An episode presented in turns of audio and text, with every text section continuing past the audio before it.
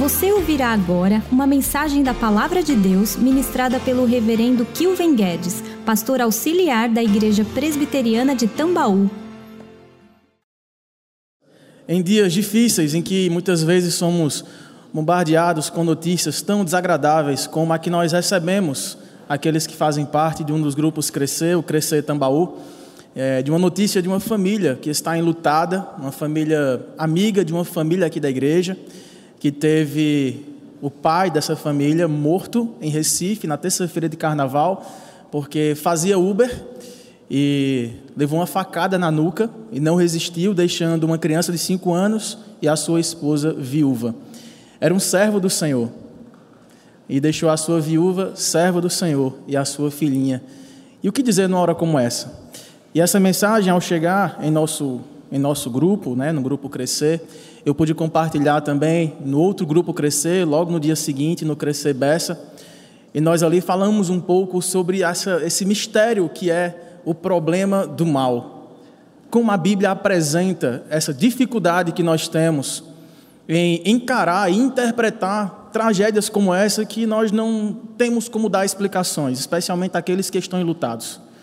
Como explicar a bondade do Senhor juntamente com o seu eterno e suficiente poder de nos livrar dos males e quando ele não o faz, como explicar, como consolar os que choram, como responder os que aflitos questionam.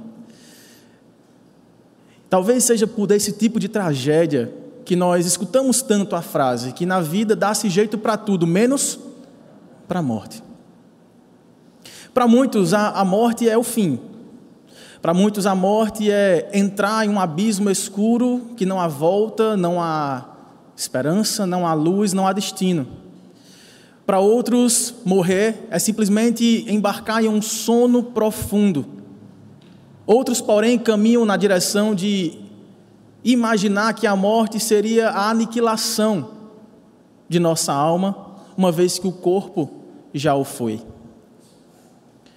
Para outros, a morte significa uma passagem para o lugar chamado purgatório, de onde nós vamos buscar ainda uma autojustificação, uma autossantificação para tentar, com esperança, chegar ao consolo celestial. E é por isso, irmãos, por essas várias visões antibíblicas do que significa a morte e do que ela traz como implicação para a nossa vida e para a nossa fé hoje, que há quem conclua, por exemplo, que a esperança pertence somente a nós que estamos vivos, porque aqueles que morreram, morreram sem qualquer esperança. A Bíblia, porém, nos revela uma verdadeira esperança, aquela que não morre. E um dos textos que trata exatamente desse tema é um texto escrito pelo apóstolo Paulo na sua primeira carta aos Tessalonicenses, no capítulo 4. E eu quero convidar os irmãos a abrirem comigo para juntos meditarmos nesse difícil tema, porém cheio de vida e esperança para a igreja do Senhor Jesus.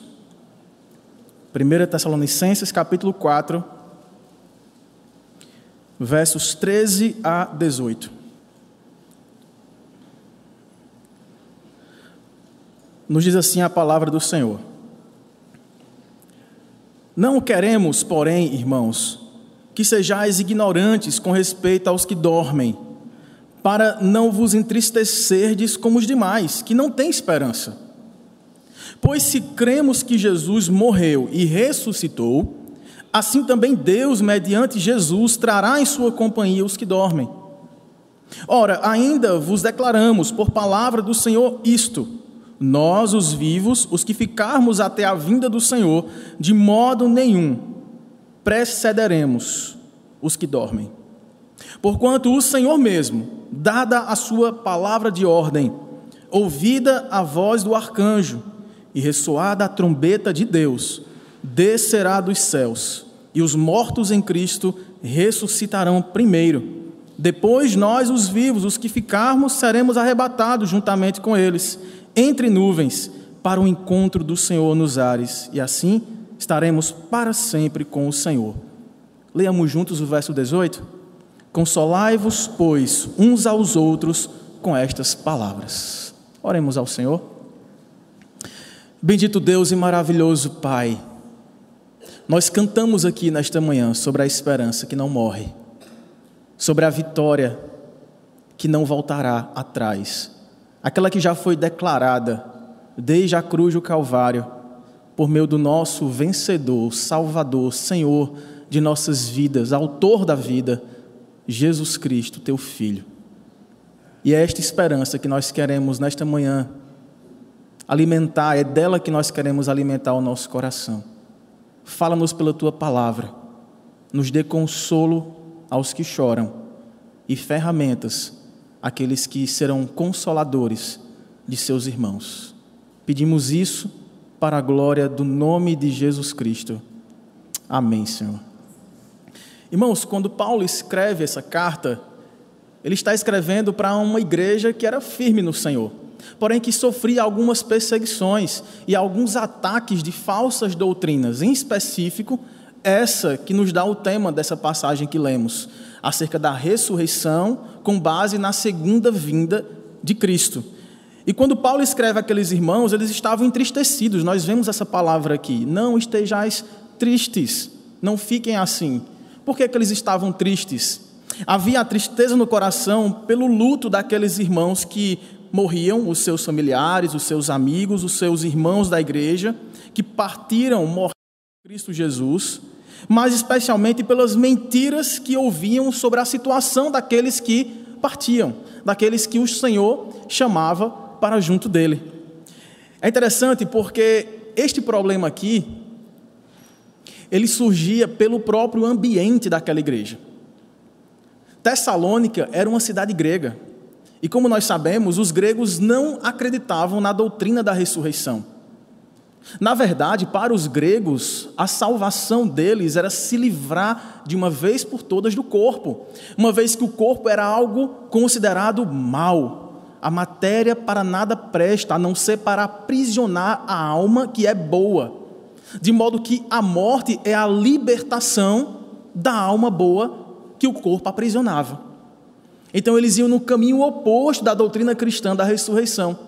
E é por isso que o apóstolo Paulo está escrevendo esta carta, abordando este tema da ressurreição de Cristo. E ele faz de quatro perspectivas diferentes. No primeiro capítulo, ele vai tratar da segunda vinda de Cristo em relação à salvação. No capítulo 2, ele vai tratar da segunda vinda de Cristo e da ressurreição com relação ao serviço cristão. No capítulo 3, ele vai tratar da segunda vinda de Cristo e sua relação com a estabilidade dos cristãos em meio às perseguições, às lutas e ao sofrimento. E por fim, no capítulo que acabamos de ler, uma parte, ele vai tratar dessa doutrina da segunda vinda de Cristo relacionada ao consolo frente à morte. E quando ele faz isso, o seu propósito é muito claro. Ele quer nutrir a igreja de Cristo não da esperança que é a última que morre, mas da esperança que não morre. Se vocês observarem aí, voltando seus olhos para os versos iniciais que nós lemos, versos 13 a 15, nós vemos que a esperança que não morre, em primeiro lugar, ela traz alegria. Veja o que é que dizem novamente os versos 13 a 15. Não queremos, porém, irmãos, que sejais ignorantes, que não entendam com respeito aos que dormem, para não vos entristecerdes, como os demais que não têm esperança. Pois se cremos que Jesus morreu e ressuscitou, assim também Deus, mediante Jesus, trará em sua companhia os que dormem. Ora, ainda vos declaramos, por palavra do Senhor, isto: nós, os vivos, os que ficarmos até a vinda do Senhor, de modo algum precederemos os que dormem. É importante que já de princípio nós entendamos o que significa a palavra dormir. Aqueles que dormem, no verso inicial, o verso 13. Não queremos, porém, irmãos, que sejais ignorantes com respeito aos que dormem. Lembra que no início eu mencionei que a ideia do sono profundo da alma é uma das versões antibíblicas que se fala do que significa o porvir, o, aquilo que vem após a morte. É um sono profundo da alma. Mas a gente observa que a Bíblia revela que não é um sono da alma, mas aqui há um eufemismo, uma figura de linguagem para aliviar a palavra, não trazer essa carga pesada da morte, para se referir a um sono do corpo, ele voltando ao pó, porque do pó ele veio. É interessante que nós vemos isso, se você voltar um pouquinho aí para a primeira carta de Paulo aos Coríntios, no capítulo 15, que é um capítulo clássico acerca desse assunto da ressurreição, no verso 20, 1 Coríntios capítulo 15, verso 20, nós vemos Paulo falar claramente do que significa o uso que ele faz daqueles que dormem, da palavra aqueles, da, da expressão aqueles que dormem. Veja o que é está escrito aí. Mas, de fato, Cristo ressuscitou. Ressurreição implica morte. Cristo ressuscitou dentre os mortos, sendo ele as primícias, ou seja, aquele que puxa a fila, aquele que parte primeiro em direção daqueles dos que dormem. Então veja, a relação que Paulo faz aqui entre Cristo ressuscitou dentre os mortos, sendo ele o primeiro daqueles que dormem, há uma relação clara entre dormir e aqueles que estão mortos. Então trata-se aqui não de sono, mas realmente a separação que há do corpo e da alma. No momento da morte, morte significa separação, o nosso corpo se separa do nosso espírito ou da nossa alma. Então, todas as vezes que vocês observarem o tema da ressurreição, quando trouxer a palavra na sua Bíblia, se você tem costume de anotar do lado da sua Bíblia, você pode anotar aí. Aqueles que dormem são aqueles que já morreram, porque sempre se refere a esse tema. Se nós pudéssemos entender o porquê que ele faz uso da palavra dormir, como eu mencionei no início, talvez fazendo uma referência, uma analogia ao corpo, nós encontramos, por exemplo, em Eclesiastes capítulo 12, verso 7, não precisa abrir agora, é um texto bem conhecido, que diz que o pó volte à terra após a morte, como o era, e o espírito volte a Deus que o deu. Então, esse é o significado da morte. O corpo volta ao que era antes. Lá em Lucas, no capítulo 16, a partir do verso 19, nós temos a famosa parábola ou história do rico e do pobre Lázaro.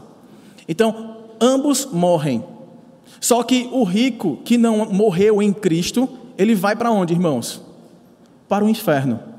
E aquele pobre Lázaro vai para o céu, para o paraíso, para o seio de Abraão. Você não vê ali qualquer lugar intermediário, qualquer fase intermediária de destino daqueles dois homens.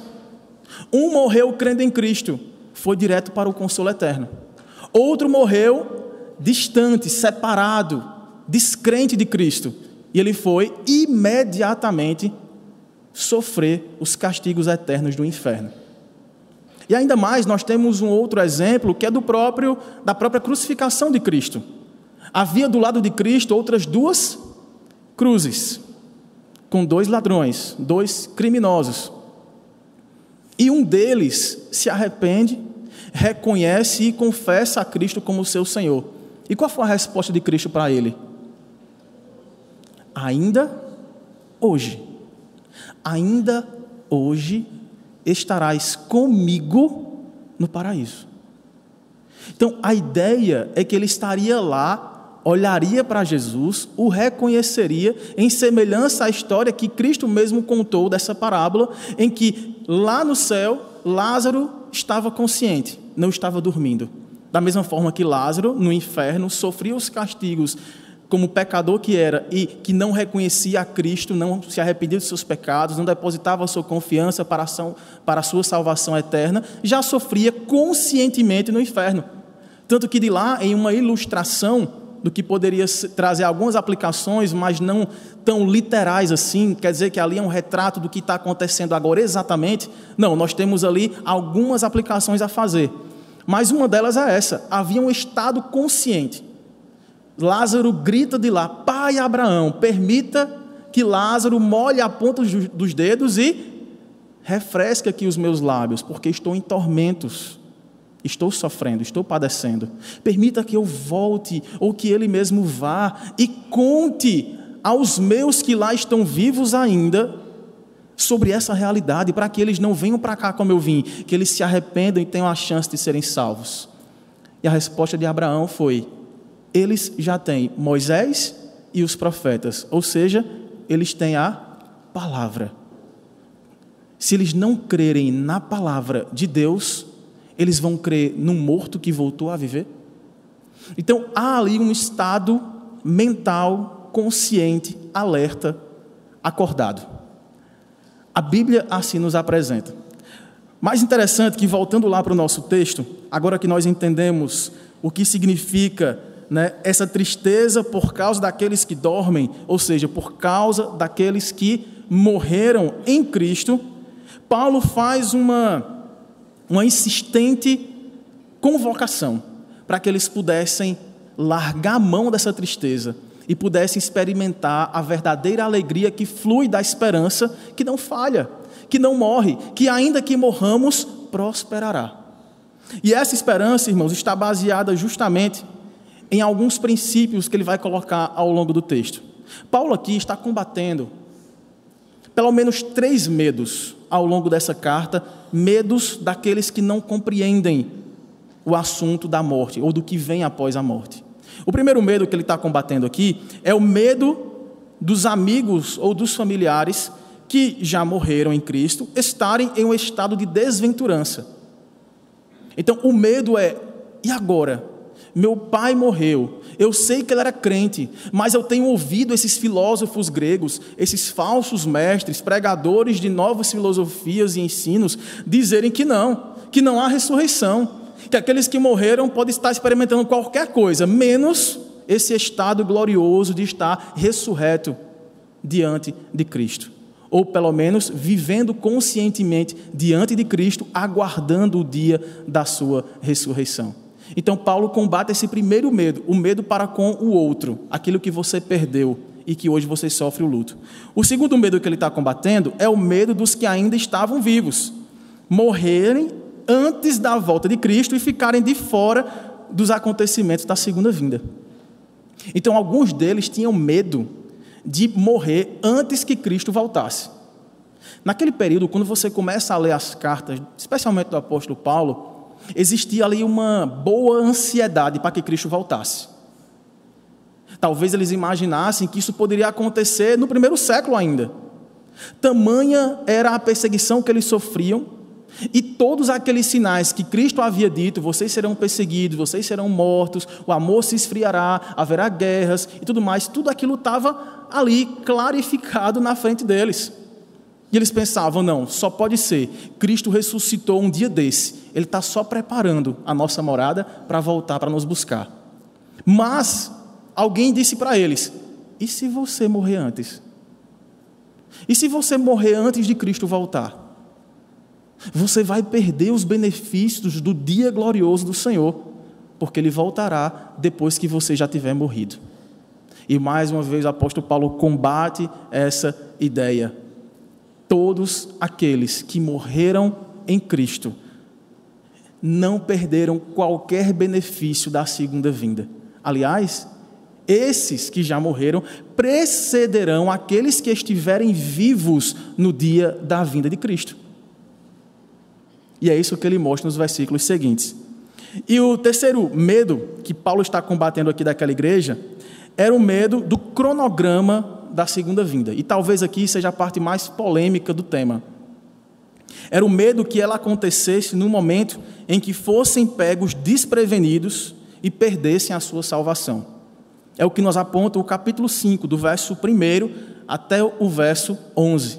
O apóstolo Paulo está trazendo para aqueles irmãos, além dessa doutrina gloriosa da esperança da ressurreição, ele está trazendo também, paralelo a isso, a ideia de que, morrendo antes ou depois, Cristo voltando agora, ou no dia em que estiverem vivos, ou quando já tiverem morrido, nada poderá separá-los do amor de Cristo. Se você observar no capítulo 5, por exemplo, o verso é, 8, por exemplo, ele fala assim: ó, nós, porém, que somos do dia, sejamos sóbrios, revestindo-nos da couraça da fé e do amor e tomando como capacete a esperança da salvação, porque Deus não nos destinou para a ira, mas para alcançar a salvação mediante nosso Senhor Jesus Cristo, que morreu por nós. Para quê, irmãos? Qual o propósito?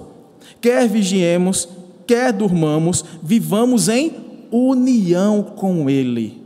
Se você está unido a Cristo, se isso aconteceu há muitos anos, se isso acontecer hoje, e se isso acontecer momentos antes da vinda gloriosa do Senhor Jesus, ou momentos antes de você ser chamado por Deus para que seu corpo volte ao pó, aguardar a ressurreição, e seu espírito volte a Deus para ser julgado e consolado ou castigado, se isso acontecer, se você se unir a Cristo e estiver unido a Ele de forma inabalável, essa união é inquebrável.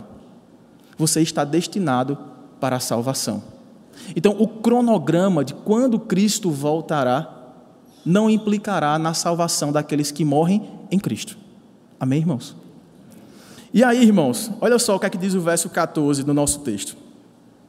Pois nós cremos que Jesus morreu e ressuscitou, e assim também Deus, como fez com Jesus, né, mediante ele, trará em sua companhia os que dormem. Então, a ressurreição de Cristo é a garantia da nossa ressurreição, que por sua vez garante para nós uma alegria futura.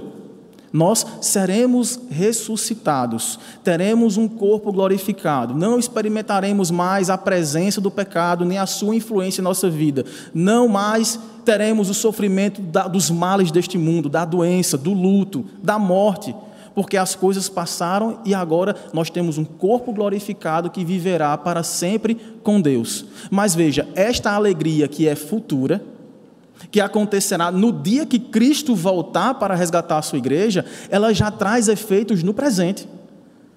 Nós já somos chamados a nos alegrar com base nessa esperança da alegria futura. Não é isso que o apóstolo Paulo fala quando escreve aos Filipenses no capítulo 4, verso 4? Alegrai-vos no Senhor. Outra vez digo, alegrai-vos no Senhor.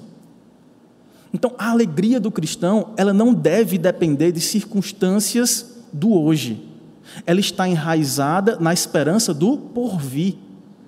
Ah, Kilvin, mas é uma alegria futura. Eu ainda não experimento esta, esta presença perfeita da santidade de Cristo em mim. Eu ainda experimento as dores de ser um pecador, de desonrar a Cristo com minhas palavras, pensamentos, atitudes, motivações, omissões. Eu ainda sofro e estou ainda distante daquilo que me espera, porque olho para o cronograma daquilo que me apresenta e vejo as coisas piorarem, a violência se aumentar, as famílias se desestruturarem, as guerras sucumbirem uma após a outra e fazer com que outra se levante e traga maiores e mais horrendas consequências de vidas inocentes, crianças ceifadas, de pessoas e famílias destruídas, de vícios, de doenças e novas doenças surgirem. Como é que a gente pode falar de esperança futura se parece que o futuro que nos aguarda é sempre pior do que o hoje, dadas as circunstâncias do presente.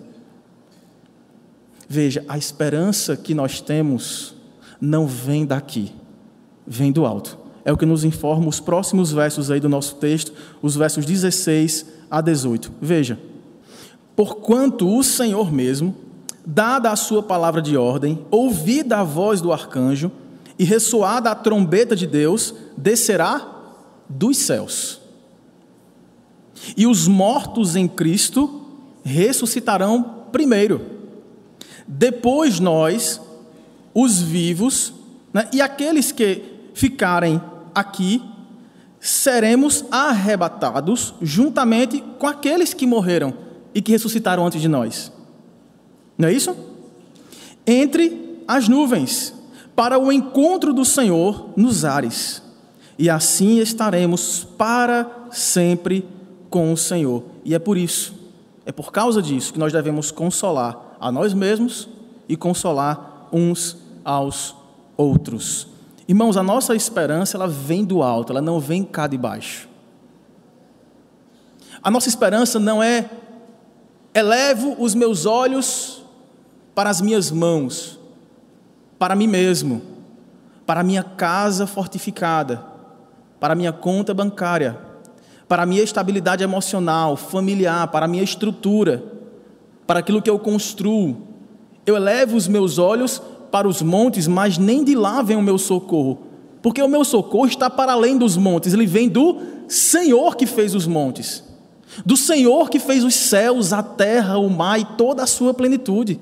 Então nós elevamos os nossos olhos para além de tudo que há aqui, mesmo para aqueles montes que parecem indestrutíveis, inalcançáveis, altos demais para serem superados. Nós olhamos através deles, porque através deles e acima deles está o Senhor que os criou.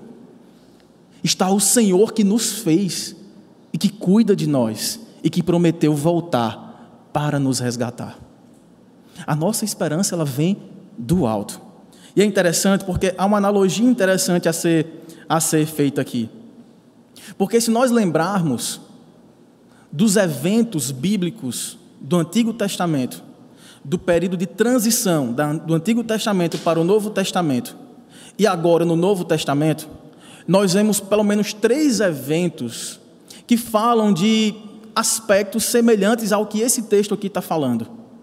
Porque, de alguma forma, Paulo está dizendo que quando Cristo voltar, no dia em que ele vai nos resgatar e nos chamar nas nuvens, esse dia será glorioso, haverá barulho, voz, trombeta, ordem, efeitos cosmológicos, eventos e fenômenos percebidos por todos. Será um evento visível, será um evento audível será um evento público e não secreto, e será um evento único e não dividido.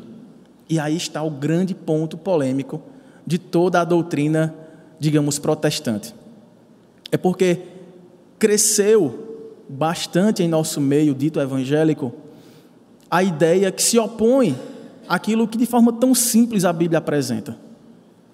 Por meio da doutrina do dispensacionalismo, que é uma forma de compreender não apenas os relatos escatológicos da Bíblia, daquilo que virá no fim ou após o fim, mas ela guia toda a interpretação de quando a gente abre a Bíblia de Gênesis a Apocalipse. Então, segundo essa doutrina, que também é cheia de ramificações, basicamente ela vai colocar este evento do arrebatamento da igreja como que um evento, primeiro, secreto, Algumas pessoas aqui participaram dele. Depois esse evento ele acontecerá de forma por etapas. Ele acontecerá, depois haverá um intervalo que pode ser três anos e meio, pode ser sete anos, pode vir sete anos, depois esperar mil anos e por aí vai. Então são várias vertentes.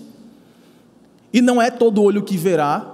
Algumas pessoas simplesmente desaparecerão de forma muda, não haverá barulho, Ninguém perceberá, a não ser aqueles que forem chamados em arrebatamento.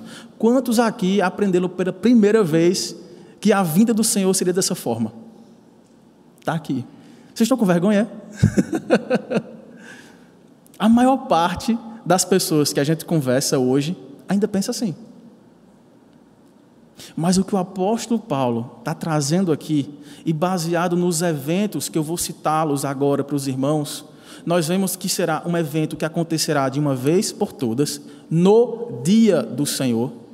Cristo descerá nas nuvens, haverá grande clangor de trombeta, barulho, haverá eventos cosmológicos, todo olho verá, e aqueles que estiverem salvos serão resgatados por Cristo nas alturas e eles não temerão, porque é um resgate glorioso para livramento deles, para consolo nosso. Mas o apóstolo João, recebendo a revelação de Cristo Jesus em Apocalipse, diz que para aqueles que não são salvos em Cristo, este dia será o pior dia. Será o dia do horrendo medo de Deus.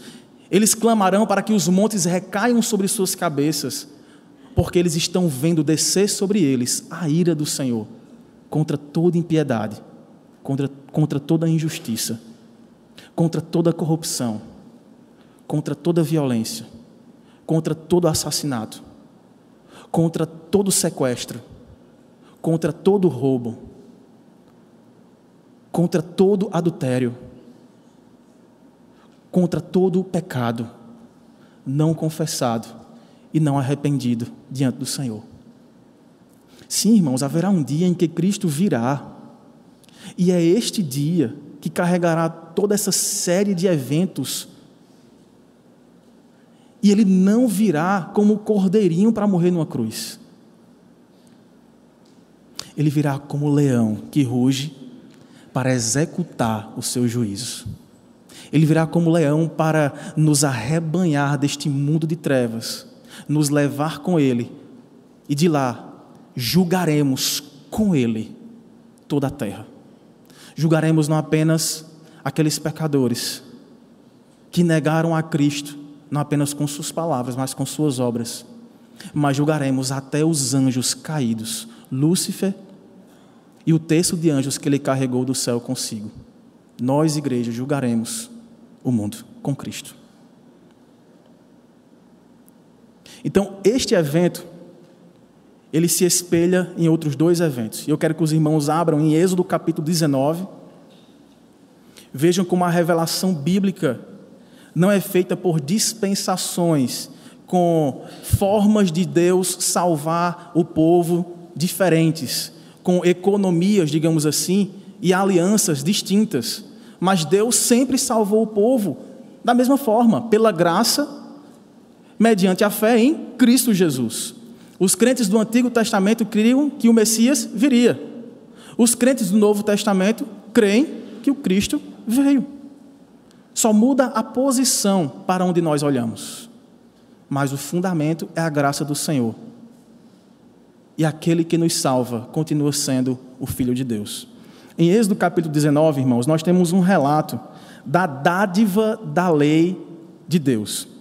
Se os irmãos olharem aí a parte do verso 16, eu não vou poder ler tudo que, que poderia nos esclarecer aqui, mas apenas um resumo. O verso 16 fala assim: Ao amanhecer do terceiro dia, só para esclarecer, o povo de Israel havia saído do Egito, estava caminhando aqui por cerca de um mês, 40 dias, eles pararam no monte em que o Senhor havia dito a Moisés: Olha, quer um sinal de que eu livrarei o povo e usarei você para isso?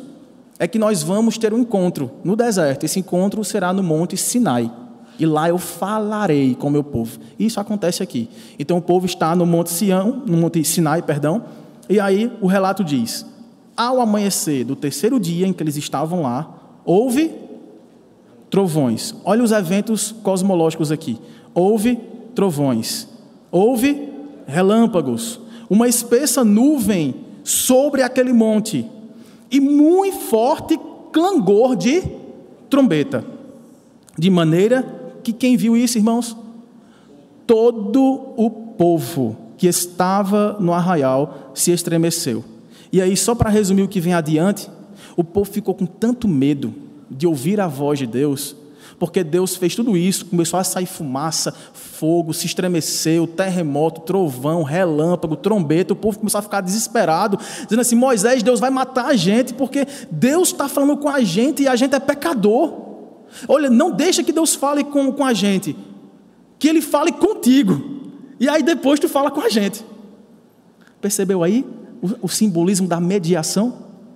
Moisés ali apontando para o que Cristo faz conosco, se colocando entre a ira santa de Deus e a cruz que nos cabia? E aí é isso que acontece.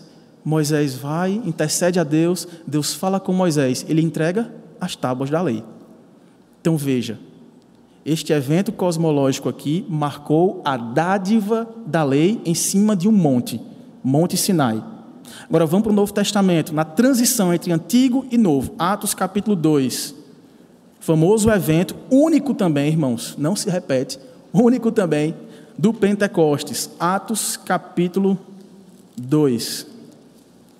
Diz que, ao cumprir-se o dia de Pentecostes, o que era Pentecostes? Uma das festas do calendário judaico, né? a festa da colheita.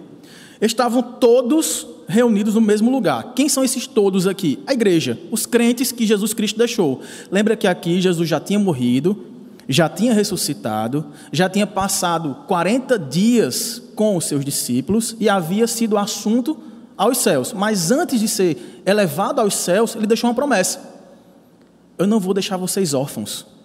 é preciso que eu vá para que de lá envie o outro consolador, e ele estará em vocês e capacitará vocês para serem minhas testemunhas, não apenas em Jerusalém, mas em Judéia, Samaria e confins da terra.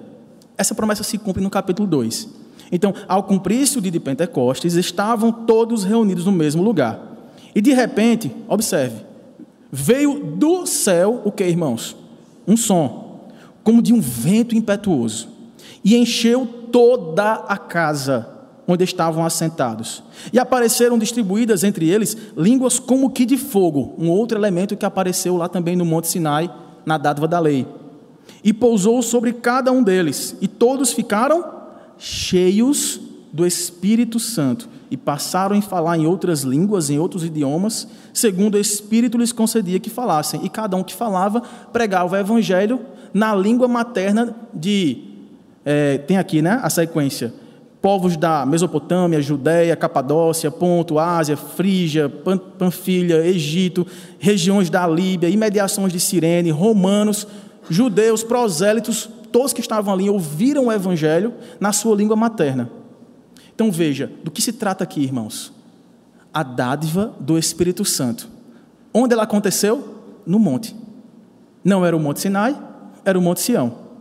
Agora veja como a revelação de Deus vai progredindo e vai se amplificando até o clímax máximo que nós temos da história. Nós temos aqui, é porque não dá para ler tudo, mas se você ler em casa o capítulo 2 inteiro, você vai perceber que há uma pregação de Pedro para explicar a quem não estava entendendo o que era aquilo. Parecia que o povo ficou bêbado porque falava em línguas estranhas que ninguém entendia, ninguém que não era daquela é, cidade ou lugar de que se falava aquela língua materna. Eles achavam que eles estavam bêbados. E Pedro fez, meu irmão, não é isso não. É porque aqui está se cumprindo uma profecia, profecia do profeta Joel, de que haverá um dia em que os jovens profetizarão, os velhos terão visões, haverá fogo, relâmpagos, trombetas, mesma coisa. Vento, barulho, aqui está se cumprindo. Então veja, irmãos, lá em Êxodo 19, a dádiva da lei no Monte Sinai. Atos capítulo 2, transição entre as duas alianças. Dádiva do Espírito Santo, porque a letra por si só mata, mas o Espírito vivifica, dado por Cristo aos crentes. E agora, quando nós voltamos para o nosso texto de 1 Tessalonicenses, capítulo 4, e nós chegamos aí no verso 16, nós vemos um outro evento que ainda não aconteceu. E este evento diz que o Senhor mesmo, dada a sua palavra de ordem, ouvida a voz do arcanjo, mais uma vez, ó, voz, barulho, ressoada a trombeta de Deus, clangor de trombeta, descerá dos céus, e os mortos em Cristo ressuscitarão primeiro. Aqui nós temos a dádiva da ressurreição. Só que dessa vez, irmãos, vai ser ainda mais glorioso. Se foi glorioso para aquele povo de Israel receber a dádiva da lei no Monte Sinai, foi muito mais glorioso o povo de Deus receber a dádiva do Espírito Santo que aplica a lei ao nosso coração, nos livra da maldição da lei e nos faz filhos de Deus. Mas ainda será mais glorioso o dia em que receberemos a dádiva da ressurreição. Não será no Monte Sinai, não será no Monte Sião, mas será nas nuvens. Cristo descendo de lá, os anjos trocando, tocando as suas trombetas, barulho que envolverá toda a terra, e todo olho verá, e ninguém poderá escapar do grande e temível dia do Senhor Jesus Cristo, aquele que criou os montes aquele que encarnou a palavra e a lei, aquele que enviou o Espírito Santo, é aquele mesmo, que é o leão que rugindo vem nos salvar, que rugindo vem julgar a terra, que rugindo nos levará para estar com Ele e nos consolar e nos fazer plenamente alegres, porque a esperança que não morre é aquela que vem de Cristo, não vem do monte, vem para além do monte, vem dos céus. Irmãos, a morte dos filhos de Deus, por mais doída que seja para aqueles que ficam, é preciosa. O Salmo 116 nos diz assim: Os crentes mortos não pensem que eles estão dormindo, estão no lugar escuro. Os crentes que morreram, eles estão com o Rei do universo, sendo consolados por Ele sendo assistidos por Ele, abraçados por Ele, consolados por Ele. Eles estão plenamente santificados. Lembre agora das pessoas que partiram daqui. E vamos combinar uma coisa. Não aceite esse termo de vamos lembrar das pessoas que perdemos, porque nós perdemos aquilo que não sabemos onde está. Mas você e eu sabemos onde estão aqueles que morreram em Cristo. Eles estão com o Pai. Eles estão na casa do Pai. Eles estão no palácio do Rei de toda a terra. Eles estão no trono da graça, que flui rios de água viva por toda a eternidade. Águas que curam, águas que saram É para lá que nós estamos caminhando, irmãos. Não se apegue muito a esse mundo, não. Esse mundo não tem muito a ver com aquilo que nos aguarda no mundo que será restaurado pelo leão da tribo de Judá, que virá apenas e tão somente porque ele prometeu, e porque ele prometeu, tudo que está revelado aqui cabe a mim e cabe a você. É esperança viva e eficaz, que faz com que o choro diminua, as lágrimas ainda escorrerão pela saudade. Nós gostaríamos de ter mais um tempinho com algumas pessoas que não estão aqui mais, mas pode acreditar, elas estão felizes como nenhum dia estiveram aqui neste mundo. E é essa alegria, irmãos, que nos aguarda, e é essa esperança que deve encher o nosso coração. Todas as vezes que as tragédias baterem na porta do vizinho ou na nossa porta, na porta da família ou de alguém que a gente nem tem convívio, sejamos consolados com esta esperança que vem dos céus e que se fará nos ares, nas nuvens, onde ninguém poderá alcançar ou roubar-nos de lá porque todos aqueles que foram dados a Cristo foram levados pelo Pai, de modo que ninguém os arrebatará da sua mão. Vamos orar ao Senhor? Ó oh Deus, Deus de toda graça, Deus da salvação, Deus da criação, Deus dos montes, Deus da terra, Deus dos ares, Deus da palavra, Deus Espírito Santo, Deus Filho, Senhor do universo. Que segurança maior podemos ter fora de Ti? É bem verdade, Pai, que muitas vezes não temos respostas completas a oferecer aos que choram. Muitas vezes não sabemos trazer o consolo que arrebatará a dor, a saudade, o desânimo e o senso de injustiça daqueles que ficam. Mas é verdade também que o Senhor é quem nos consola. Que o Senhor enviou o teu Espírito, o Espírito Santo, o nosso Consolador, para estar em nós todos os dias e nos fazer lembrar de todas as tuas palavras, ó Jesus, de modo que as tuas palavras renovem a nossa fé, a nossa esperança e assim tragam o consolo sobrenatural, jamais aprendido, jamais comprado, jamais alcançado neste mundo. É este consolo, Pai, que pedimos que alcance a família enlutada que aqui citamos no início. É este consolo que rogamos ao Senhor, que alcance corações de pessoas aqui neste lugar. É este consolo, Pai, que só vem do alto, que pode não apenas trazer esperança de uma alegria futura, mas que pode aplicar esta alegria futura no presente da nossa vida, no hoje, no já, no agora. Ó Deus, nos ajude nos faça pregadores dessa esperança, não apenas quando pessoas sofrem ao nosso lado, mas especialmente quando o sofrimento bater à nossa porta, que sejamos esses arautos que tocam as trombetas, antecipando e prevendo e anunciando o dia em que os anjos do céu tocarão com clangor de trombetas o anúncio da vinda do grande rei nos faz fiéis a Ti, nos faz vigilantes até este dia e nos dá a paz que excede todo entendimento. Em nome para a glória de Jesus. Amém.